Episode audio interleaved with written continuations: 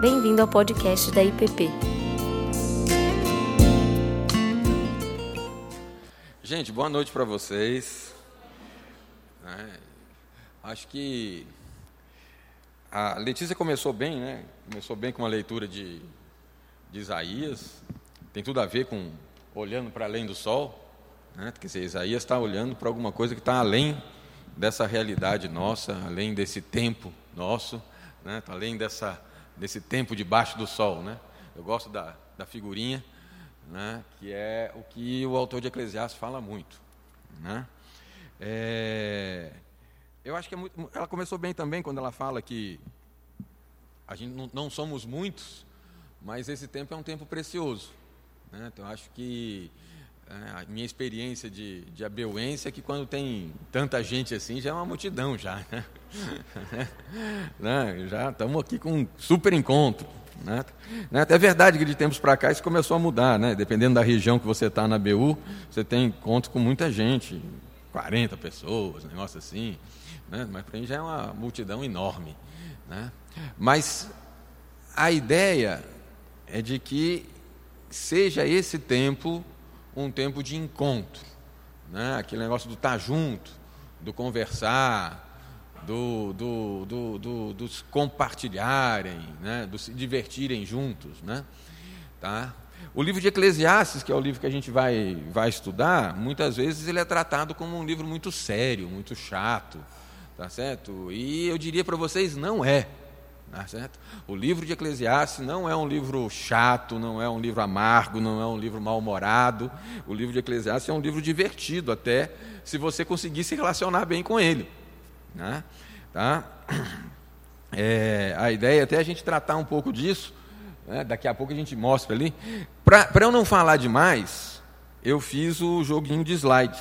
Né? Então eu considero que agora, nove horas, estamos começando, e quero ver se eu não chego até as dez não falando, não. Né? Tá?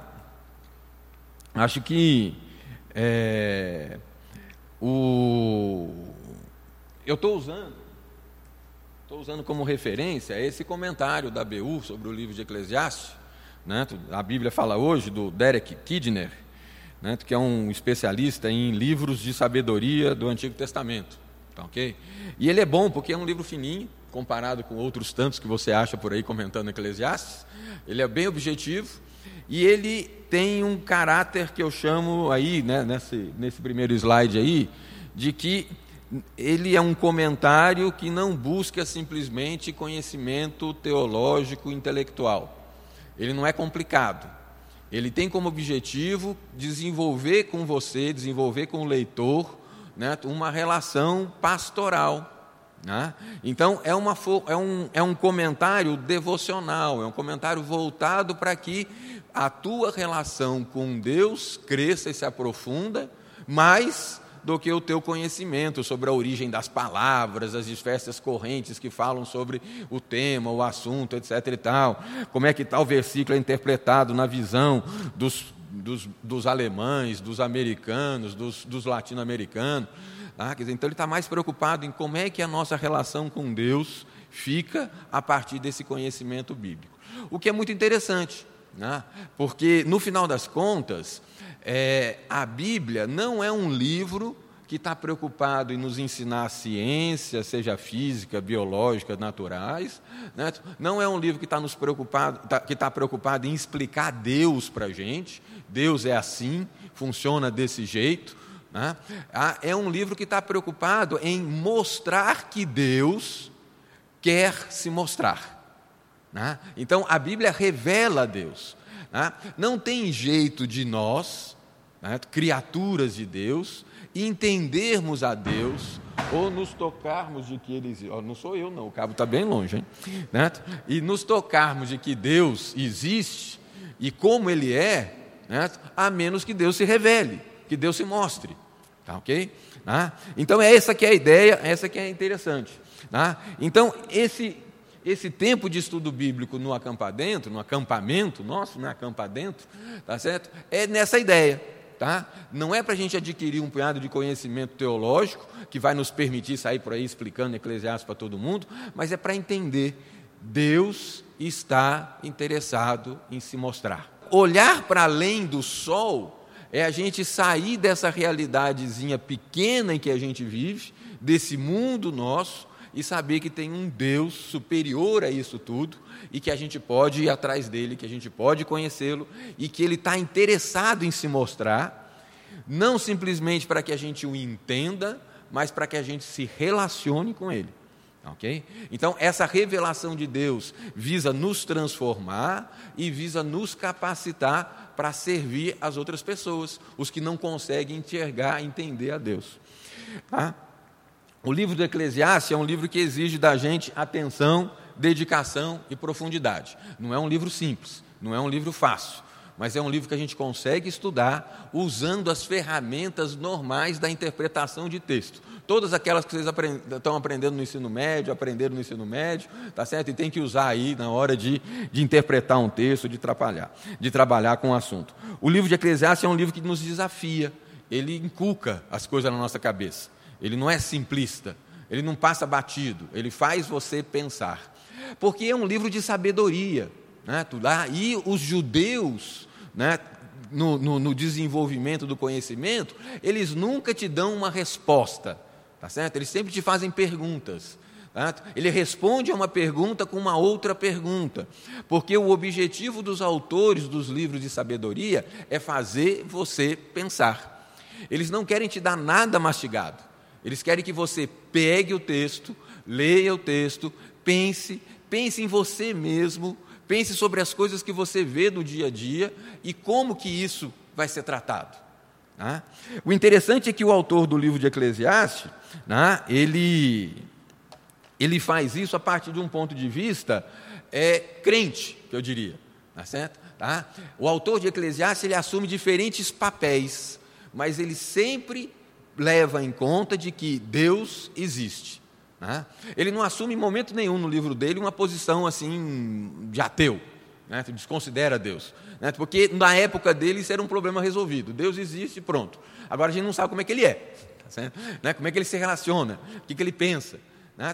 Pastor Ricardo, naquele livro dele, Janelas para a Vida, no primeiro capítulo dele, fala que essa foi uma questão também que permeou muito né, o começo da, do cristianismo. Estava né? certo que Deus existia. Agora a questão, que tipo de Deus que é esse? Né? Essa é a ideia de Eclesiastes. Né? Qual é o Deus com quem a gente se relaciona? Indo para frente aqui, né? um dos princípios bíblicos da interpretação, e aí a gente já ouviu falar muito disso, é de que a gente tem que é, entender a Bíblia, né, ler um versículo, não podemos tirar aquele versículo do contexto. Mas aí o contexto é aquele texto próximo, um pouco mais né, antes, um pouco depois. Né? É, na verdade, toda interpretação de texto bíblico, ela tem que levar em conta toda a Bíblia. Né? Aquela ideia, ah não, mas em Eclesiastes tem umas coisas que entram em contradição com a Bíblia. Né? Se parece que está em contradição com a Bíblia, seja em Eclesiastes, seja em qualquer outro texto, é porque tem alguma coisa errada na sua interpretação. Tá certo? Tá? A gente precisa aprofundar mais. Né? Não vamos ser simplistas também e dizer, ah, não, se aqui parece que está escrito isso, então é tudo errado, tem um erro, não sei o quê. Não. Então vamos aprofundar. Tá? O livro de Eclesiastes exige da gente esse desafio né? de estudar, de ir à frente. Tá certo? Então ele concorda com toda a Escritura. Ele visa revelar Deus, nossa realidade humana e a realidade do mundo. Né? O autor de Eclesiastes não passa a mão na cabeça, não deixa as coisas assim no raso, ele vai para no fundo. Ele não se contenta com uma resposta simples, ele complica. Mas ele não complica porque ele quer afastar, ele complica porque se a gente ficar só no raso, as coisas que estão do lado de fora, as ideias do mundo, as filosofias, as opiniões vigentes, vão acabar nos derrubando. Tá? Tá? Então, é interessante a gente trabalhar com isso. Aproveitar esse tempo que a gente tem aqui para a gente crescer, para a gente aprofundar, para a gente ir para frente. Tá? Eu botei essa perguntinha aí, se você ainda se lembra das suas resoluções de ano novo. Né? Estamos só meio, começando fevereiro. Tá certo? É um bom momento para você parar. E o autor de Eclesiastes, ele pode nos ajudar a revisitar essas resoluções, aprofundar essas resoluções, avaliar essas resoluções. Talvez para algumas ele vai dizer isso é vaidade, tá certo? Isso é fumaça. Você vai perder tempo com isso. Para outras ele vai dizer assim: vale a pena você levar isso a sério. Né? Não se contente com pouco. Né? Não faça que nem aquela propaganda do curso de inglês lá, que o cara desiste logo de todas as convicções dele e acha melhor fazer o curso de inglês. Tá certo? Né? Daquela, vai parar de comprar sapato, mas compra um sapato, vai parar de comer, mas come, vai parar de fazer, mas faz, não vai fazer exercício, mas não faz. Tá certo? Tá? E, e tem uma coisa muito interessante, esses versículos de Eclesiastes 11 que eu coloco para vocês, é de que muitas vezes a gente tem a ideia de que o livro de Eclesiastes é um livro de um velho que já passou pela vida, das de meia idade, e chegou à conclusão de que nada vale a pena. Né? Tá? Mas eu diria que o livro de Eclesiastes é um livro para jovens. Né? né? É muito fácil eu, na minha idade, ler o livro de Eclesiastes e me identificar com algumas ideias que tem lá de um ponto de vista meio pessimista. Né? Estava comentando isso até com o pastor Tiago no domingo. Né? Tem lá meu pai com 87 anos de idade que está me visitando. Né? Tem você lê Eclesiastes 12 e olha para o meu pai, tem tudo a ver. Tá certo? Né? Se você não entendeu direito Eclesiastes 12, tá certo? Presta atenção quando meu pai chegar aqui na igreja no domingo à noite. Tá certo? Né? Tá? Quer dizer, então é, aquela, é aquilo que ele está falando. Tá? Quando, quando, quando eu tenho um, um dos meus colegas de, de infância, né, três meses mais novo do que eu, né, enfrentando um câncer lá complicadíssimo, né, tá, você pode chegar e dizer assim, rapaz, isso aqui não vale a pena mesmo, essas coisas são meio sem sentido. Né, mas não é isso que o autor de Eclesiastes está dizendo. Né? O autor de Eclesiastes ele assume esse papel do homem que olha para a realidade ao redor e avalia essa realidade com os olhos do homem que olha a realidade ao redor, sem romantizar, sem fantasiar, sem simplificar. Mas aí ele olha também com o olhar daquele que conhece a Deus. Né? O autor de Eclesiastes ainda não entendeu a graça, que ela não tinha sido revelada, ainda não era a plenitude do tempo, tá certo? Ela viria depois. Né? Mas ele fala de um Deus que é criador, que é soberano e que quer se mostrar para desenvolver um relacionamento conosco, mas que a gente não consegue entender. Tá certo, né? Tem um, um há tempos atrás a gente estava falando disso, era, foi, foi até uma classe dos jovens, né? Que a gente está falando das qualidades de Deus. Deus é, é, é, é conhecível, mas incompreensível. Né? Você pode conhecer a Deus, se relacionar com Deus, mas você não consegue entender tudo de Deus. Né? Por quê? Porque Deus é Deus. Né? Nós, né? Deus está no céu, você está aqui na terra, fala pouco. Né? Fica quietinho na sua, se ponha no teu lugar. O autor de Eclesiastes é claro em dizer isso para a gente. Tá? Mas é interessante, nesse, nesses versículos do capítulo 11, versículo 9, versículo 10, ele te diz claramente: alegra-te, jovem, na tua juventude, recreie-se o teu coração nos dias da tua mocidade, anda pelos caminhos que satisfazem ao teu coração e agradam aos teus olhos. Os caminhos que satisfazem ao teu coração e agradam aos teus olhos. Sabe, porém, que de todas essas coisas Deus te pedirá contas.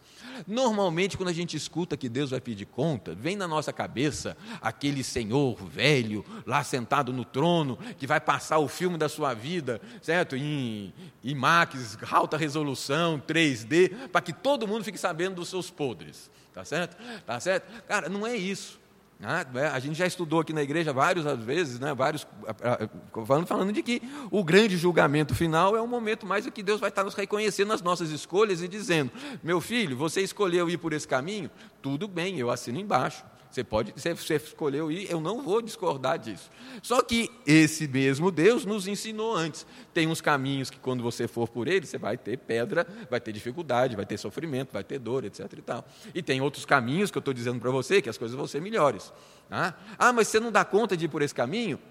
Né? Você não dá conta de pagar o preço pelos teus pecados? A gente cantou isso. Jesus Cristo já resolveu isso por nós. Ele pagou o preço, ele resolveu esse problema. Ele nos deu condição de nos chamar desse, do, do, do, reino da morte, da domínio do, do, do pecado, para o reino do Filho, do, do, amor de Deus, nosso Senhor Jesus Cristo. Tá ok?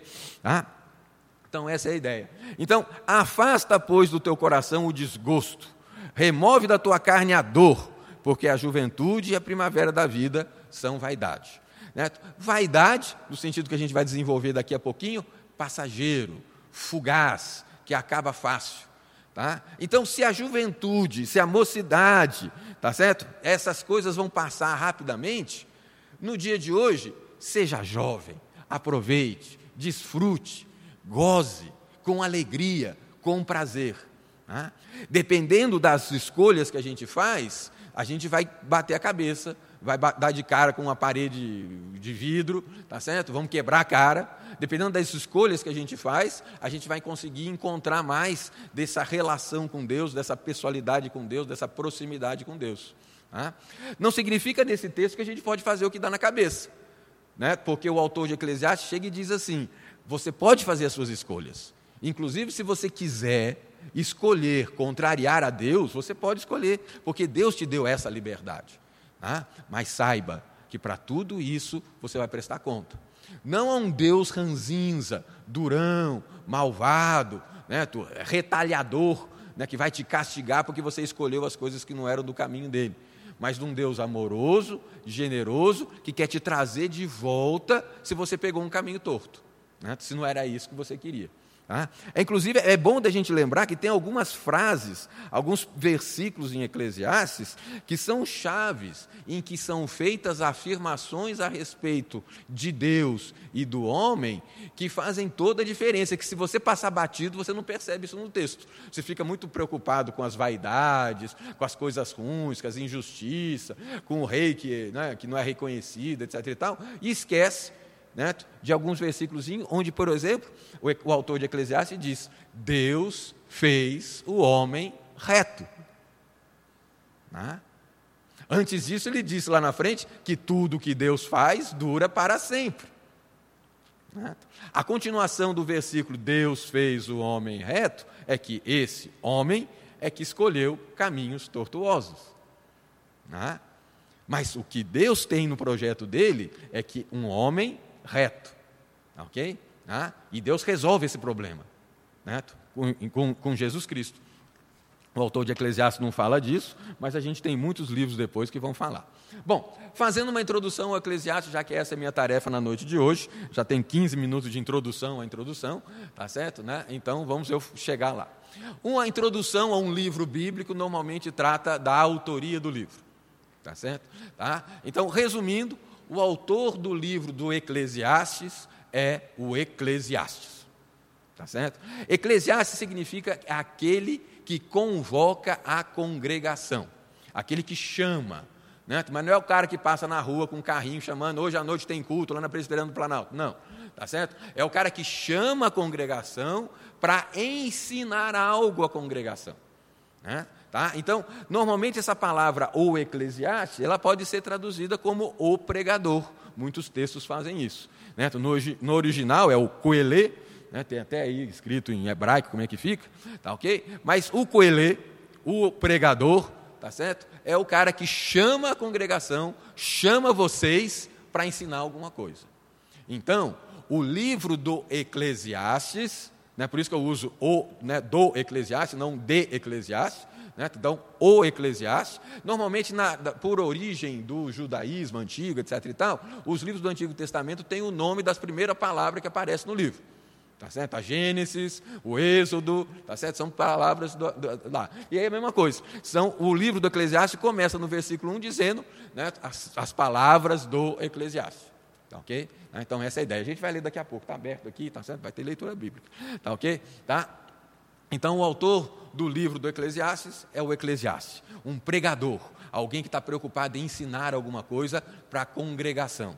Tá? E é interessante isso porque não é, como eu digo ali no amarelinho, não é um livro de memórias, não é um caderno de viagem, não é as anotações de um cara que no final da vida ou na maturidade dele resolve comentar sobre a experiência de vida dele. Não.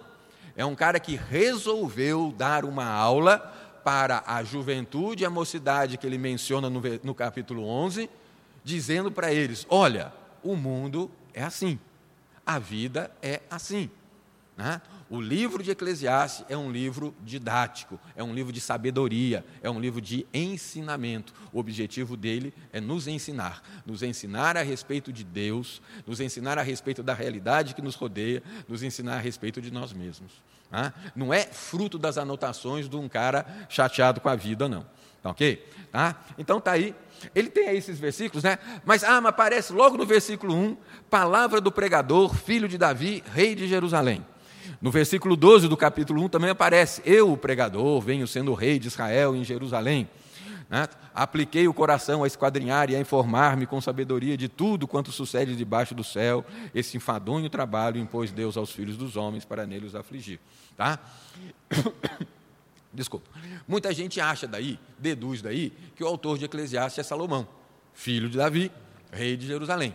Tá certo? Mas todo mundo que veio depois de Davi pode ter esse título de filho de Davi. Ok? Tá? Tá? E outra coisa interessante: muitos autores no Antigo Testamento, principalmente livros de sabedoria, assumiam o nome de alguém famoso ou se identificavam para dizer quem que era. Certo? No livro de Cantares, é claro quem é o autor, Salomão. No livro de Provérbios aparece lá Provérbios de Salomão. Tá ok? Tá? Agora, no livro de Eclesiastes, em nenhum momento o autor diz eu sou Salomão. Ele deixa entender, talvez, com isso daí. Mas mais do que isso, o Derek Kidney diz lá é o seguinte: já que o livro de Eclesiastes foi escrito com o objetivo de ensinar alguma coisa, é como que se o pregador, o professor nessa hora chegasse e dissesse: em condições normais de temperatura e pressão, certo? Seja A um conjunto assim, assim, assado, Tá certo? Considerando que naquela realidade o rei tinha tais, tais, tais poderes, podia fazer tais e tais, tais, tais coisas, foi desenvolvido tal raciocínio. Ok? Essa é a ideia do autor de Eclesiastes. Tá certo? O Eclesiastes, o autor do livro de Eclesiastes. Ele assume o papel de alguém poderoso, sem limites de poder, sem limites de riqueza, sem limites de dinheiro, etc. e tal, e que faz uma enquete que faz uma reflexão. Tá? Então, quando ele sai olhando para o mundo, experimentando as várias coisas, mas guardando a sabedoria, como ele diz lá, né, mantendo a integridade, mantendo o equilíbrio, tá certo? Ele sai numa condição de total capacidade. Ele não chega àquelas conclusões porque era uma pessoa limitada. Não. Ele tinha condição de ir a fundo. Né? E se ele, nesse papel, consegue ir a fundo, a gente também consegue. Tá certo? Essa é a ideia. Né? Ele quer passar essa experiência para a gente. Ele quer passar essa coisa. Então, ele sai em busca de respostas de uma forma ilimitada, sem restrições. Então, ele assume esse papel. Né? Sendo eu, né, o todo-poderoso em Israel, etc. e tal, tá, tá, tá, tá, sair por aí inquirindo fazendo experiências. Então, quando você estiver estudando Eclesiastes durante esses dias aqui no acampamento, lembre-se disso. Bom, tem um punhado de coisa que eu escrevi aí que eu não preciso ler, né, porque a ideia é que depois vocês podem aproveitar esse texto, vai ficar aí, de repente coloca lá na, na página dos jovens, alguma coisa assim. Tá? Então é o Derek Kidd desenvolvendo essa ideia. Outra coisa importante quando você faz a introdução do livro é falar do tema do livro. Tá certo? E é bem claro, já no segundo versículo do capítulo 1 já aparece, né, o autor do livro do Eclesiastes diz assim: Vaidade de vaidades, diz o pregador, o Eclesiastes. Vaidade de vaidades, tudo é vaidade. Né? A ideia de você fazer vaidade de vaidades é aquela repetição né, para enfatizar é a maneira do, do, de usar o superlativo né, na sabedoria lá do, dos livros judaicos. Né? Mas vaidade é uma boa tradução.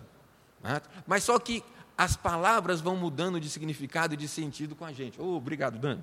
Tá certo? Tá? E algumas palavras que na minha época eu podia usar com determinado sentido, hoje em dia não diz mais respeito a nada. Né? Tu estava comentando com alguns colegas do, do colégio técnico, né? que fulano de. Ah, não, não sei o quê. É, é, esse povo gosta muito de fletar. Fleitar. Como é que agora a gente vai fugir?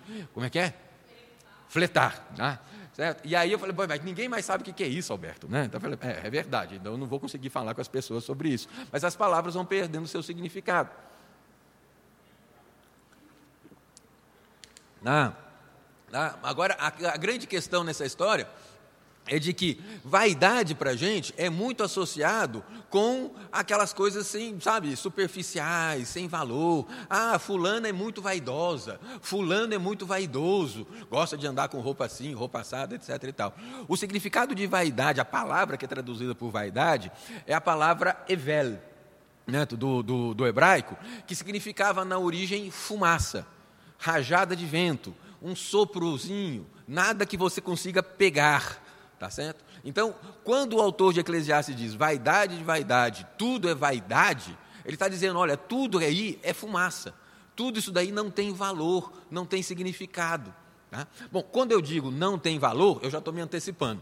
Porque aquele termo usado inicialmente para fumaça, e normalmente acontece isso na língua portuguesa também, algumas expressões de é, alguns substantivos concretos acabam virando um treco depois né, não concreto, tá certo? Tá? Acontece isso também com vaidade. Né? Com o passar do tempo, vaidade virou alguma coisa com sentido de perecível, uma coisa fútil, tá certo? Uma coisa que hoje em dia a gente poderia dizer que é virtual. Né? Virtualidade de virtualidade, tudo é virtualidade. Tá certo? Tá certo? As coisas são virtuais, as coisas não são concretas, as coisas não são sólidas o suficiente para eu poder construir em cima delas. Né? O, a, é interessantíssimo. O cara, a música que você escuta essa semana, que é sucesso essa semana, né, que é o grande, né, coisa disparada, na semana que vem já não vai ter mais valor. Tá certo? Agora estamos em carnaval. Em época de carnaval, as músicas de carnaval já não podem mais, né? A gente não pode mais cantar nenhuma daquelas músicas de carnaval tradicionais, porque todas elas são politicamente incorretas. Tá certo? Né? Então vai ser um problema. Tá certo? Ah, mas no carnaval passado, nos carnavais anteriores, o axé que fazia sucesso. Agora já não é mais o axé, já é outro ritmo, já é outro tipo de música. Tá certo? E no ano que vem já vai ser diferente e muito mais rápido. Né? muito mais rápido do que acontecia antes. Quer dizer, então, a, a, as, as coisas são virtuais, perecíveis. É interessante que a palavra evel, que é vaidade, não aparece só em Eclesiastes, aparece em vários outros textos na Bíblia, tá certo? Tá? E é também a mesma palavra para Abel, né? né? o segundo filho de Adão e Eva. Tá ok? Então, lá em Gênesis 4, do versículo 1 e 2, fala de Abel. E é interessante porque Abel foi aquele que rapidamente morreu. Tá certo? Né? Tá? Então, é uma característica interessante até de, de Abel. Tá certo? Né? Antes de, de ter tempo para contar muita história, ele morreu. Agora, é interessante que com a evolução do termo, né, quando ele passa a falar de futilidade, de algo perecível, ele começa a, a, a na, na na língua hebraica, isso começa a ter um sentido crítico, de julgamento também. Tá? Então, quando o, o, autor de Eclesiastes fala que tudo é vaidade, ele está fazendo uma crítica. A gente poderia usar a ideia de que que proveito há. Né? Tá? Tipo assim, olha, tudo qual é o sentido, qual é a razão, qual é a utilidade disso? Eu não gosto muito de utilidade, a NVI usa utilidade, porque me passa muito esse negócio do, do mercado, do capital, do não sei o quê, da praticidade das coisas, e o cara está indo mais a fundo do que simplesmente isso. Né? Tem mais do que simplesmente dizer se é útil ou se é inútil.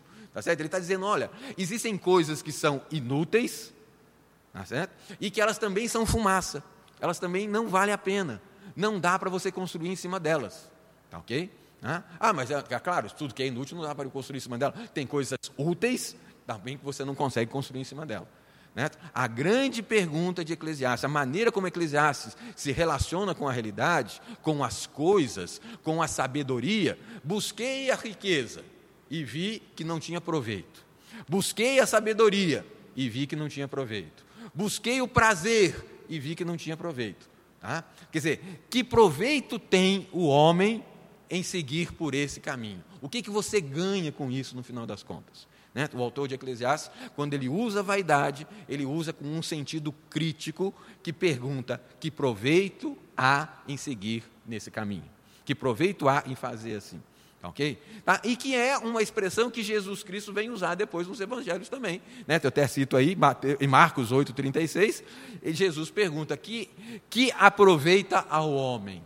Tá certo? Tá?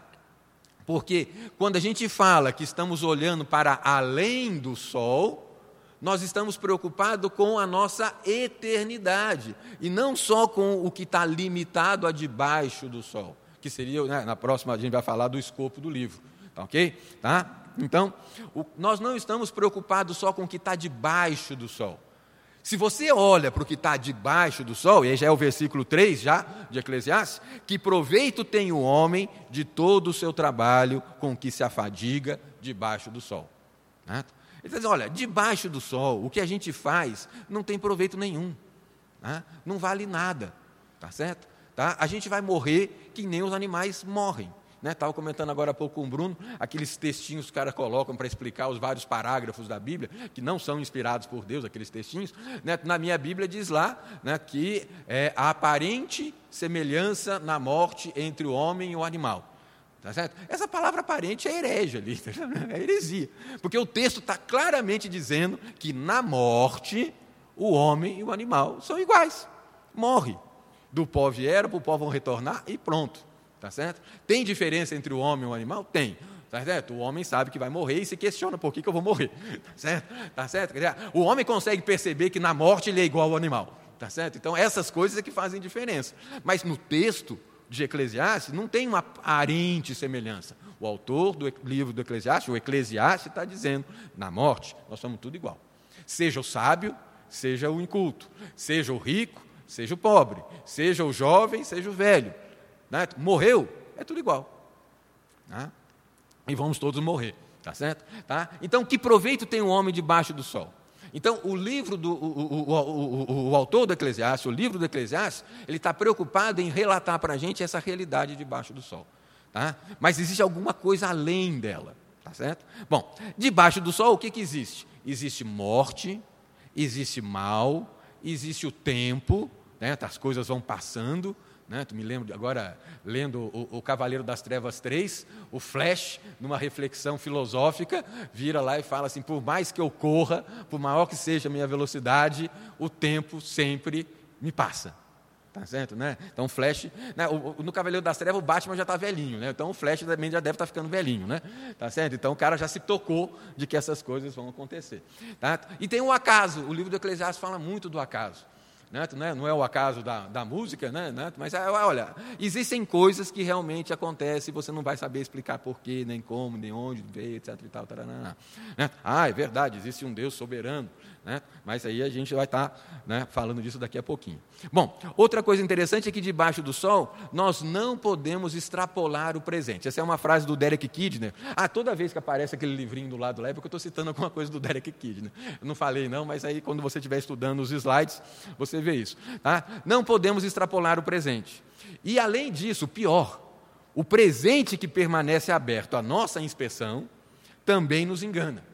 Tá certo? Né? Agora há pouco estava falando dos Cavaleiros das Trevas, vão falar do Star Wars, tá certo? Ou vão falar até do, do Quebra-Nozes, né? O Quebra-Nozes foi assistir a Quebra-Nozes quando meus filhos eram pequenininhos, aquele desenho animado, Barbie, os Quebra-Nozes, aquela coisa toda, tá certo? Né?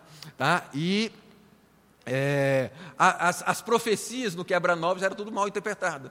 Tá Star Wars é um lugar onde proliferam as profecias mal interpretadas. Tá certo? Todo mundo entende tudo errado.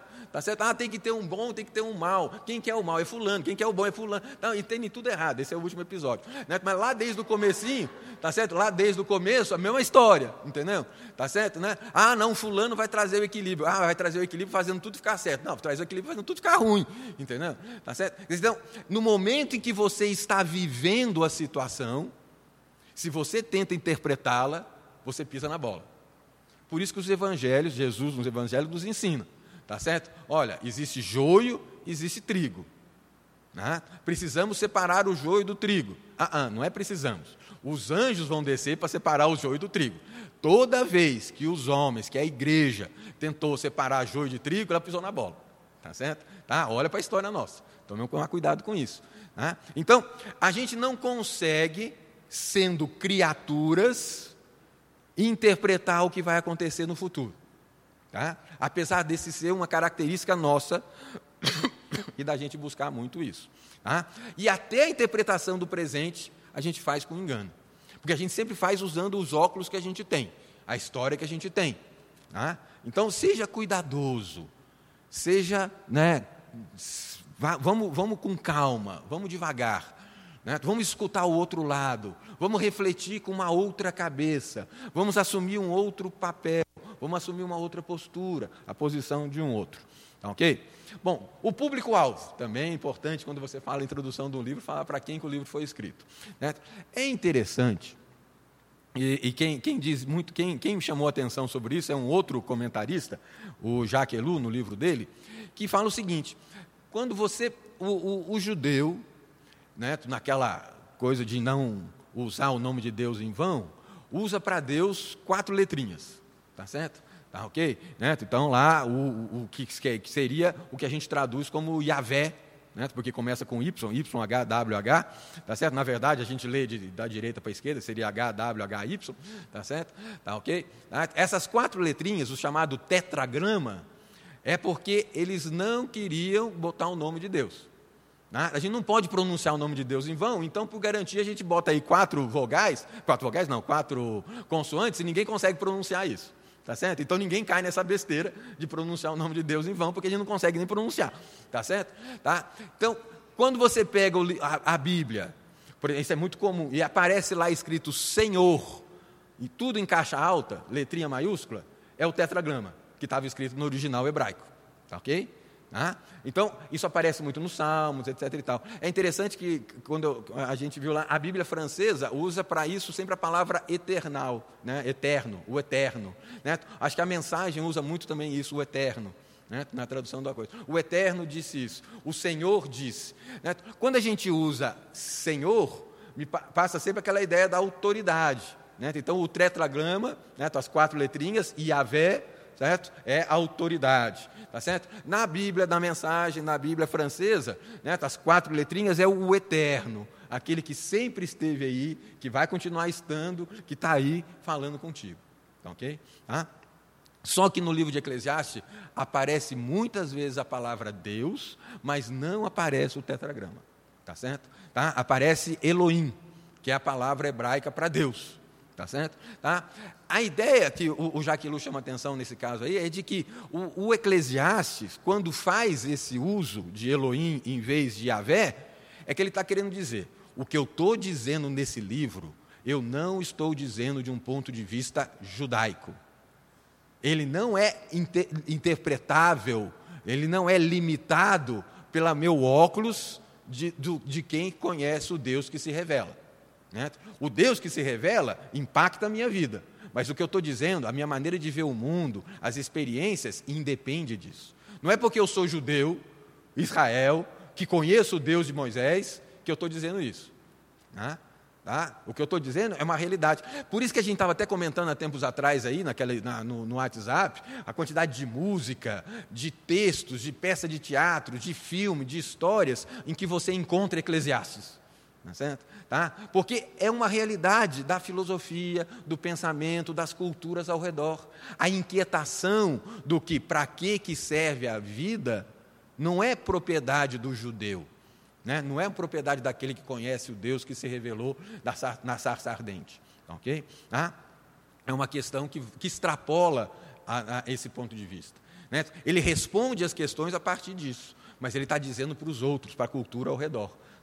O que eu tenho para dizer não é fruto dessa minha visão judaica de mundo, mas é fruto daquilo que você vai conseguir experimentar e olhar com realidade. Tá ok? Legal, gente, até aqui? Né? né? É, é, verdade que eu falo muito e nunca paro para perguntar se está tudo ok. Né? É um problema. Né? Os judeus, os sábios judeus, não fariam isso. Tá ok? Tá? Bom, entrando então num, numa segunda parte aqui, vamos dizer assim, né, mais finalizando é bom sempre usar essa palavra. Quando você vou terminar, o cara todo mundo presta atenção. Né? Está então, acabando, deixa eu prestar logo atenção nisso daí. Tá? Deus se revela a nós nesse livro, no livro de Eclesiastes, sobre três aspectos. Né? Isso aí são coisas também do Derek Kidner. Deus se mostra como criador, como soberano e como uma sabedoria, como a sabedoria inescrutável. Ou seja, não dá para você entender Deus. Ok? Tá? Tá? Como criador, né, a expressão do, do, do Derek Kidd é que ele, Deus é que arma o cenário. Né? Então, o mundo em que nós estamos, a nosso tempo debaixo do sol, foi construído, armado, pintado por Deus. E você está lá no quadro. Ok? Tá? Nós, é, é, o, o livro de Eclesiastes nos lembra de que o mundo criado por Deus tem uma forma própria, definida por Deus, tá certo? E a gente não pode mudar de acordo com o nosso gosto. Né? Ah, por que, que as coisas são assim? Certo? Deus está aí. Deus é soberano, Deus é criador, Deus fez as coisas serem do jeito que são. Não dá para você desentortar aquilo que Deus fez torto, tá certo? Tá? Então, aquilo que está torto é torto. Você não sabe como é que se forma, né? você não sabe qual é o caminho do vento, você não sabe como é que se formam os ossos no vento da, da, da mulher grávida, assim também não sabes as obras de Deus, que faz todas as coisas. Né? O autor do Eclesiastes, ele vai nos lembrar de que, olha, né, eu acho que está tá aqui, está aqui. Né? Como, é, aqui é a ideia do, do, Deus soberano. Mas Deus, o Criador, e o Deus soberano, está tudo ligado. Tá? Ah, ah, mas as coisas são desse jeito porque Deus criou. Isso não é uma resposta muito simplista? Bom, se você está querendo explicar as leis da física, o movimento dos planetas, tá certo? Como é que funciona a biologia, etc. e tal, é simplista. O mundo hoje não se contenta com esse tipo de explicação, tá certo? Você consegue usar os conhecimentos que Deus te deu a capacidade criadora sua, criativa, dada por Deus, porque você foi feita a imagem e semelhança do Criador, para poder, poder trabalhar essas coisas e aprofundar nisso. Okay? Mas sempre vai chegar num ponto em que você vai ficar bom, mas e aí? Falta alguma coisa, falta o seu controle. Tá? tá? E é interessante que C.S. Lewis que fala isso. Você consegue enxergar Deus muito mais pelo que acontece dentro de você na, nos teus nas tuas emoções, nos teus pensamentos, nas suas vontades, do que olhando simplesmente a realidade ao teu redor, a natureza ao teu redor. Né? Tá? Ah, a natureza comprova a existência de Deus. Tá certo? O teu senso de ética mostra esse Deus. A tua moralidade, isso não está certo, mostra Deus. Tá certo? Essas são as coisas que. Né, um garotinho, uma criança pequenininha que fica revoltada com isso ou com aquilo, chateada com a injustiça, etc. e tal, essas coisas mostram Deus. Tá certo? Mais do que simplesmente as pedras, montanhas, cataratas bonitas, né, as estrelas, o asteroide que acabou de passar aqui às oito e meia, perto da gente, entendeu? Tá? Quer dizer, é, sabe, né? Tá? Hoje passou um, às oito e meia. Estava começando aqui, tá certo? 40 metros de comprimento. Passou um sexto da distância da Lua até a Terra, passou pertinho. Tá? 84 mil quilômetros. Tá? Bom, mas como soberano, o livro de Eclesiastes nos lembra de outra coisa. Deus está nos céus e tu na terra. Portanto, sejam poucas tuas palavras. Tá certo? É uma maneira bonita, educada de dizer: ponha-te no teu lugar. Tá certo? Tá certo? Tá? Tá? É aquele negócio. Quando Jó chega diante de Deus com uma série de questões, questões envolvendo moralidade, envolvendo justiça, envolvendo ética, Deus não se preocupa em responder para Jó. Explicar para ele, não, olha, eu fiz isso por causa disso, por causa daquilo, etc e tal, tá, tá, tá, tá, tá, tá. Diante do sofrimento, Deus responde com coisas belas. Fala do, da, das coisas bonitas que fez, da criação dele, etc e tal, tá, tá, tá, tá, tá, e assim por diante. É interessante isso. Deus não está preocupado em resolver teus problemas. Eu, lembro, eu, eu, eu já devo ter dito isso para vocês várias vezes, mas é, é marcante, né? é frustrante quando eu chego no final daquele que eu li esse livro na minha juventude, lá, né? muito tempo atrás, estava fazendo estágio em Mogi Guaçu e li Esse Mundo Tenebroso, tá certo? Que é uma ficção, tá certo? Tá certo? Tá? E aí quando você chega no final, você fica meio revoltado com o final, né? Falei, mas que isso? Entendeu? E se você leu esse Mundo Tenebroso 2, você fica mais revoltado ainda. Tá certo? Mas é que Deus não está preocupado em resolver a história do jeito que você acha que tem que resolver a história. Tá certo? Ele está preocupado em, pronto, fazer as coisas. É um livro de ficção, tá certo? Mas ficção é bom, vale a pena. Diga o Caio, tá certo? Que vai vir dizer aqui sobre isso daqui a uns dias. Tá certo? Tá? Mas é interessantíssimo isso. Né? Deus não está preocupado em fazer a justiça de acordo com a nossa ideia de justiça.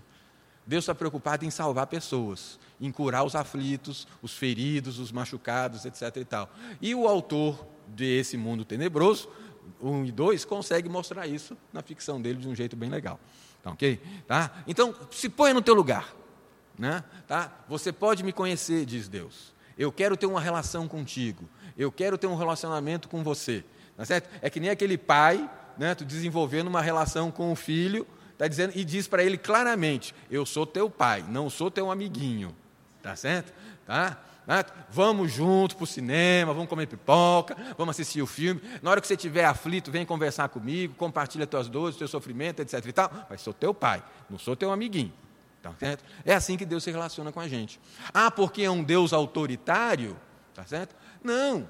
Tá? Já tem um punhado de psicólogo dizendo que a gente precisa disso, entendeu? Né? Tá, ah, esse bando de criança que foi criado sem autoridade, sem limite, etc e tal, tá certo? Então, Deus já sabia disso há muito tempo atrás, então já botou lá, logo em Eclesiastes, claramente, olha, a coisa é assim, tá certo? Tá? Então, quando você estiver lendo Eclesiastes, leia, né? sabendo, se pondo no teu lugar, de quem não consegue entender todas as coisas. Ele diz claramente isso lá para os capítulos 7, 8 em diante. Tá certo? Tá? Busque a sabedoria, mas saiba que mesmo com sabedoria você não vai conseguir explicar todas as coisas. O sábio não vai conseguir explicar todas as coisas. Não vai ter resposta para todas as perguntas. Não vai conseguir né, é, é, é, extrapolar a realidade presente. E mesmo o sábio, na interpretação da realidade presente, pisa na bola. Tá certo? Né? Diga lá, né, você que gosta de Star Wars, né, que mestre Yoda pisou na bola. Tá certo? Tá? Ensinamentos também. Como a sabedoria inescrutável. Deus se apresenta desse jeito. Deus reduz nosso os nossos mais brilhantes pensamentos a pouco mais do que conjecturas. Tá certo? Esse é o, é o Derek Kidney dizendo. Né? Esse, esse versículo aí, 3, 11, né, o capítulo 11, o capítulo 3 de Eclesiastes é um capítulo onde ele mostra claramente isso, a autoridade, a soberania de Deus. Tudo Deus fez formoso no seu devido tempo. Também pôs a eternidade no coração do homem. Né? Alguns textos, né, a Bíblia hebraica, por exemplo, o desejo de, da, da, da, eternidade, o, o, o, a, o desejo de entender todas as coisas, do princípio até o fim, Tá certo? Né? Deus colocou isso no coração do homem. Tá? Então, na nossa Bíblia diz assim: tudo Deus fez formoso no seu devido tempo, também pôs a eternidade no coração do homem, sem que este, o homem, possa descobrir as obras que Deus fez desde o princípio até o fim. Tá certo? Tá? Deus é uma sabedoria que você não vai dar conta de entender. Tá? Tá? Não tem nenhum trabalho teu de escola que consegue te entender. Não tem nenhuma escultura tua que consiga te entender nenhuma pintura tua que consiga te entender, nenhuma música tua que consiga te entender. Certo? Você é o Criador. Isso são só criaturas. Tá certo? Tá? Ah, mas quando eu escrevo um texto, eu passo nele coisas a meu respeito. Sim, e se alguém pegar o texto para interpretar, pode te conhecer. Tá certo? Tá? Porque o Criador transferiu isso. Tá? Mas o texto em si não tem poder nenhum de se entender, ou de se auto-entender, ou de compreender o Criador, etc. Tá? Então, Deus fez isso, Deus nos deu esse desejo de eternidade, esse desejo de conhecer mais, mas a gente não consegue entender tudo. Bom, eu gosto muito desse versículo de Eclesiastes, que eu falo que é um versículo chave, que é Eclesiastes Pi, tá certo? Porque é 3,14, tá ok? Então fica fácil de guardar, tá ok? Tá? Eclesiastes Pi, né? 3,14, você guarde isso, Tá ok? Tá? E diz lá claramente, o autor de Eclesiastes, da reflexão dele, fala: olha, Deus né, colocou no coração do homem o desejo da eternidade, mas o homem não consegue entender todas as coisas. Tudo é vaidade. Debaixo do sol as coisas são fumaça. Não dá para você construir em cima delas. Elas são virtuais, elas são enganosas. Você acha que sendo muito rico vai se dar bem? Não vai. Você acha que sendo muito sábio vai se dar bem? Não vai.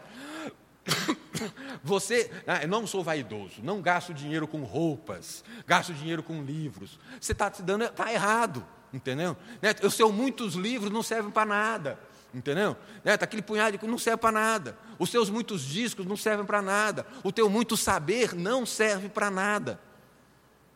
O que, que vale a pena? A tua relação com Deus. Agora, quando você se relaciona com Deus, e se, se, se, conhece mais esse Deus, experimenta mais desse Deus, todas as outras coisas começam a ser atingidas pela eternidade de Deus. Né? Não é que Deus chegou para você e falou, rapaz, sai fora do mundo, tá certo? Porque nada do resto vale a pena, só eu vale a pena. Então você vai ficar enfiado aonde? Não, tá certo? Desenvolva uma relação de intimidade comigo, é isso que Deus está dizendo e todas as outras coisas vão ter sentido, significado e valores eternos, para além do sol. Né? Se você se contenta com a vidinha debaixo do sol, eu, Deus, estou chegando para você, estou na porta batendo, como a gente fala no, no Novo Testamento, e estou dizendo para você, eu tenho muito mais coisa além disso. Tá certo? Tá? Tá? Imagina onde você não consegue ir comigo. Vamos, você não dá, não dá conta de entender. E aí o autor de Eclesiastes ele faz essa afirmação: sei que tudo quanto Deus faz durará eternamente. Nada se lhe pode acrescentar e nada lhe tirar. E isso Deus, isso faz Deus para que os homens temam diante dele. O livro de Provérbios diz que o princípio da sabedoria é o temor de Deus. Tá certo? Tá? Os salmos, os livros de sabedorias todos dizem, Eclesiastes diz a mesma coisa. Né? Só que ele diz de um jeito meio diferente, talvez, meio torto. Né? né? Ou, ou, ou, diz um, fazendo perguntas para você, para que você consiga chegar a essa conclusão. Mas lá no meio do livro de Eclesiastes tem essa frase: Tudo que Deus faz durará eternamente. Ou seja, você não está no meio de um mundo de fumaça se Deus está nesse mundo. O que Deus está fazendo debaixo do sol é eterno. Né? Então, quando o autor de Eclesiastes pergunta que proveito há, ele está dizendo, cara, isso que você está fazendo é eterno? Isso que você está fazendo vai ficar para a eternidade? Né? É isso que vale a pena. Porque tudo que Deus faz durará eternamente. O que você está fazendo é fumaça. Tá certo? Os, muitos títulos, os teus diplomas, né, né, terminou a faculdade agora. Né, Deus fez que vale nada isso. Tá certo? Vai morrer, tá certo? Né, você vai fazer grandes obras de, de, engenharia, tá certo? Depois de um tempo vão esquecer. Talvez coloque teu nome num viaduto, e depois de muitos anos alguém vai perguntar quem é, certo? Né? Lucas. Tá quem é Coronel Fabriciano? Estavam perguntando esses dias aí na lista. Tá certo? Ninguém mais lembra desse cara. Deu nome para uma cidade inteira, mas ninguém mais lembra dele. Tá certo? Tá? Então, cara, as coisas vão passar. Isso tudo vai passar. Né? Mas no processo, enquanto a gente está fazendo, enquanto a gente está trabalhando, enquanto a gente está agindo, né? tá? junto com Deus, a gente está crescendo. Né? A grande questão é: Deus não botou o mundo para rodar e fugiu. Ele está aqui. Né? Jesus Cristo disse: né? Meu pai trabalha, eu estou trabalhando, meu pai trabalha ainda, a coisa não acabou. Né? Eu, eu, eu, nisso daí, nas minhas interpretações heréticas, acho que a gente ainda está no sexto dia da criação ainda, tá certo? Né? Não chegamos no sábado, tá certo? Onde Deus descansou. Que Deus trabalha, meu pai trabalha, eu trabalho, está todo mundo trabalhando, tá certo? É o, né? tá? Ah, então, nessa ideia, Deus está agindo, Deus está fazendo, tá? E se Deus está agindo e está fazendo, se você entra junto, as coisas acontecem. Então, construir para a eternidade é aplicar a tua energia, as tuas forças, o teu conhecimento, a tua boa disposição naquilo que Deus está fazendo. Certo? Identificar o que Deus está fazendo é um bom desafio para a gente. Que a gente consiga fazer isso durante o tempo de acampamento. Terminando aqui, eu acho que agora sim terminando mesmo, estou lá no 15, 15, tá certo? Né? Tá? O Derek Kiri termina. Ele, isso é a frase do livro dele. Se uma pessoa crê realmente em Deus, as implicações disso devem ser seguidas à risca. Você crê em Deus? Então vai atrás. Você crê, você crê na oração? Ore.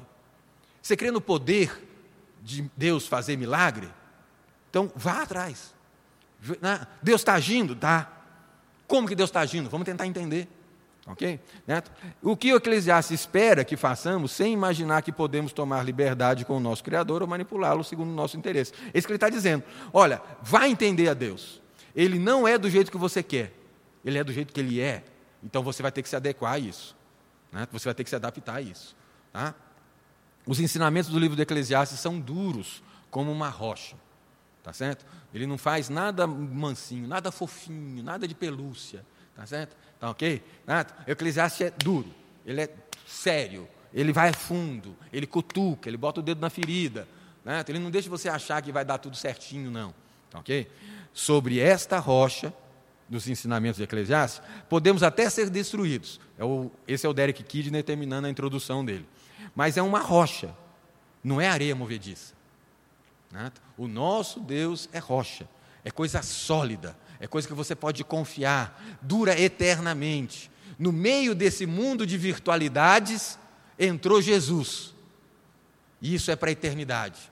Tá? E em cima dessa rocha, você pode construir. Em cima dessa rocha, você pode edificar. É pedra de tropeço, você pode ser esmagada por ela, tá certo? Se você não levar isso a sério, tá certo? Como é que você se relaciona? Mas, ah, mas você pode construir em cima. Né? Então, a mensagem de Eclesiastes é uma mensagem para gente, para nós, para jovem. Não é uma mensagem carrancuda, não é uma mensagem deprimida, por mais que pareça às vezes, ele assume esses vários papéis do cético, do pessimista, tá certo? Ah, ah, mas não, ele é um cara realista. Né? Dizem que todo pessimista diz que é realista, né? mas o Eclesiastes é realista, tá certo? Tá? Tá? E, e ele claramente diz: olha, temos só é que discernir no meio das muitas coisas em cima de qual nós vamos construir.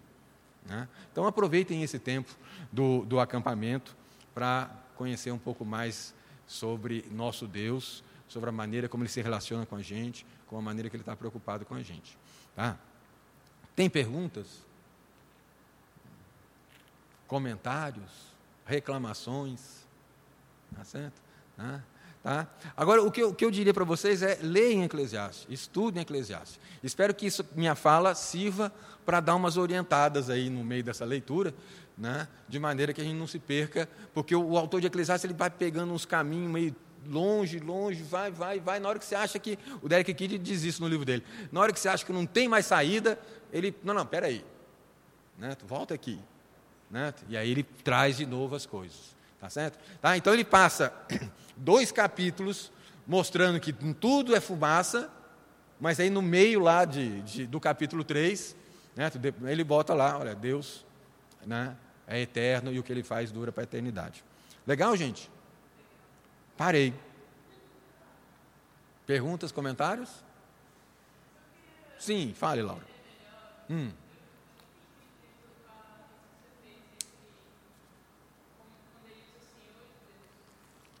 Uhum. A ideia é o seguinte: existem diferentes palavras que você. Que, que a, bom, a gente. É, é, diferentes palavras que a gente pode usar e que, e que aparecem no texto bíblico para Deus. Tá? Uma delas é Elohim, tá certo? Outra delas é Yahvé. Tá certo? Yahvé é uma palavra que a gente não consegue, que a gente traduz para Yahvé, mas que no hebraico original são essas quatro consoantes que a gente não consegue pronunciar. Tá certo? Porque o judeu não queria pronunciar o nome de Deus em vão, então ele não pronunciava nunca, já se, já se garantia. Tá certo? Mas no livro de Eclesiastes não aparece o, o, o tetragrama, as quatro letrinhas. Tá certo? Coisa que aparece nos Salmos e vários outros textos, tá certo? E que na nossa Bíblia é sempre traduzida com aquele Senhor em letra maiúscula. Tá certo? Tá?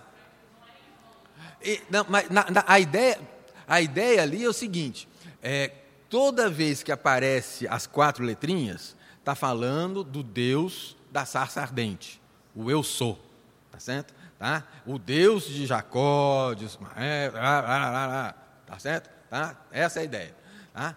Quando ele usa Elohim, ele está dizendo assim: olha, o que eu estou dizendo para você a respeito do homem, a respeito da vida, a respeito do mundo, eu não estou dizendo simplesmente porque eu sou judeu, porque eu conheço o Deus que se revela. Você, com as tuas ferramentas de pesquisa, com a tua filosofia, com a tua cultura, se sair por aí buscando as respostas, que nem eu saí, vai encontrar a mesma coisa. Né? Não é porque eu sou judeu que o mundo não faz sentido. As coisas só fazem sentido em Deus. Tá? Se você não for, você também vai chegar nessa conclusão. Se você for sério na tua pesquisa, na tua cultura, né, você vai chegar a essa conclusão. Ok? Né? É, é, a cultura ao redor deles era uma cultura basicamente babilônica, né? né a persa, aquele povo todo, que tinha aquela ideia de que é, é, Deus, a, a, maldade foi feita porque o Deus era mal, aquela coisa toda. Né? né? Ele está dizendo não, Deus fez o homem reto, para dar tudo certo. Né? Aquilo que é interessante porque o autor de Eclesiastes fala: olha, aquilo que está torto você não consegue endireitar. Mas depois ele vai dizer: mas Deus fez o homem reto. Esse é que escolheu outros caminhos. Tá certo? Mas aquilo que Deus faz dura eternamente. Como é que ele resolve essa equação? Né? Jesus Cristo. Né? Eu fiz o homem reto, ele escolheu outros caminhos, caiu, tá certo? Tá? E aí eu quero botar essas coisas para a eternidade do jeito que eu queria. Então eu boto Jesus Cristo na história. Né? Ah, então Jesus Cristo é o plano B de Deus. Não, já estava lá desde o início. Né? Né? Presente, tudo fechado. Já estava resolvido. Né? Deu para pegar então? Melhorou a ideia? Né? Quer dizer, bom, essa é uma interpretação que o Jacques Ellul faz no livro dele, né, na razão de ser, né, em que ele fala, olha, não aparece Yahvé no livro de Eclesiastes, só aparece Elohim. Né, como se fosse uma maneira de dizer que esse eclesiástico que chamou a congregação, esse texto de Eclesiastes, além de ser um texto didático, ainda é apologético. Né? Ele quer servir para os outros, quer atrair aos outros. Entendeu? Tá? Legal? Mais coisa? Leia em Eclesiastes, vai aparecer muito mais perguntas, e aí vai ter né, o, Caio, o Miranda, o pastor Ricardo, o pastor Tiago, que vai responder as perguntas. Eu estou indo embora, deixo vocês aí. Tá certo? Legal, gente? Tá? Bom, esse estou indo embora é verdade, eu só não vou dormir aqui, né? Não, quer dizer, não é verdade, só não, tô, só não vou dormir aqui. Mas se vocês precisarem de alguma coisa, eu estou aqui do lado, vocês podem me chamar. Tá ok? Amanhã eu apareço aqui de novo. Tá bom? Né? Isso, atravessa a W3 e aparece lá em casa. Beleza, gente? Você acabou de ouvir o podcast da IPP. Para saber mais, acesse nossa página em www.ippdf.com.br.